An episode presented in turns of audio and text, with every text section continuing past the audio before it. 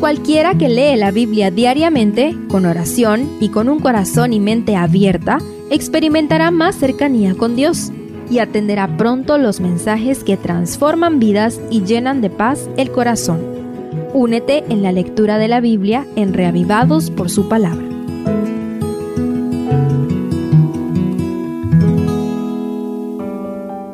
Salmo 31 es una plegaria sincera en procura de liberación de la angustia inspirada en la confianza en Dios. Algunos piensan que David escribió este salmo en relación a la experiencia en el desierto de Mahón, cuando los habitantes de Sif fueron a delatarlo con el rey Saúl y para congraciarse con el gobernante se comprometieron a entregarlo. Son interesantes las metáforas que utiliza el salmista para describir los sentimientos de alguien que se siente perseguido. Acompáñame a estudiarlo. Primero, la roca. El salmo inicia con una expresión de profunda confianza en Dios. David utiliza una figura que se repite mucho en los salmos. Compara a Dios con una roca, con un castillo y con una fortaleza. En medio de esos áridos desiertos donde David se escondió durante tanto tiempo de la ira del rey Saúl, existen grandes rocas que tienen algunas grietas y cuevas donde el salmista encontró refugio. Tú y yo también podemos hacer de Jesús una roca gigantesca donde podemos refugiarnos y ser protegidos. Segundo, estoy en angustia. En los versos 9 al 13, David describe su angustia. Rodeado de pocos hombres, se esconde en el desierto de Mahón y los vecinos van a traer al rey Saúl y todo su ejército para entregarlo en bandeja de plata.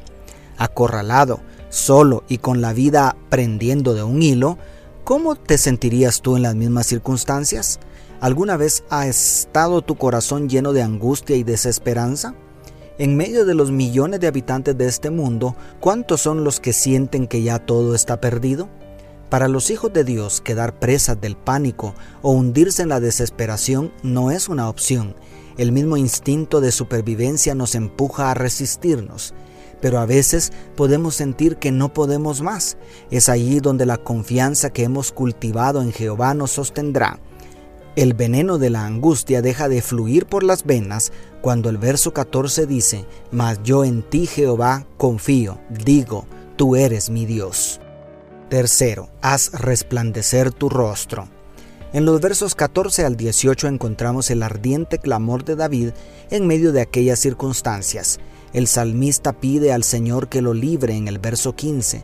También pide en el verso 17 que no quede avergonzado y en el 18 que sean enmudecidos los enemigos.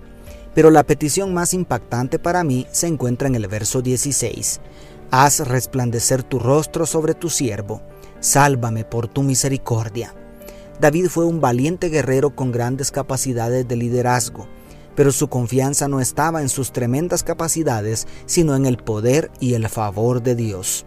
¿Dónde está anclada tu seguridad?